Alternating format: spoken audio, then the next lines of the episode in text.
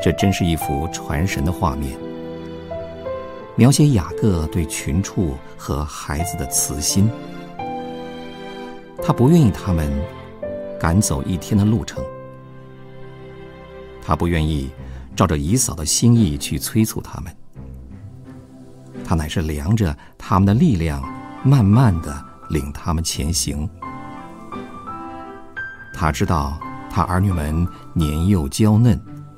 牛羊正在乳养，他知道他们一天能行多少路，他考虑了，然后才安排他们的行程。而且这条旷野路程以前他也走过，何处崎岖，何处凶险，何处炎热，何处寒冷，他都经历过。所以，他对他们说：“我要慢慢的领你们前行，因这条路你们向来没有走过，前面的路程我们也向来没有走过。可是主耶稣曾走过，我们对前途真是茫然无所知。可是主都经过，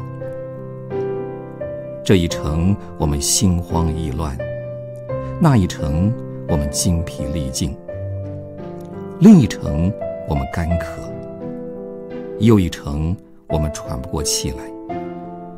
其实，以前主都尝过，走过。经上说，耶稣走路困乏，然而众水不能熄灭他的爱。他所经历的苦难。使他成为最好的牧者。天父，你知道我们的本体，思念我们不过是尘土。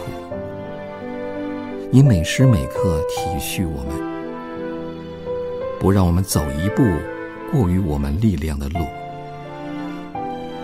前面一程虽然有些难行，但是。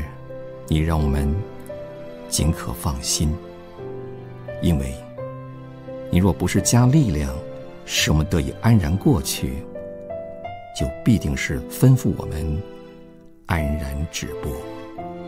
我们感谢你，奉主名祷告。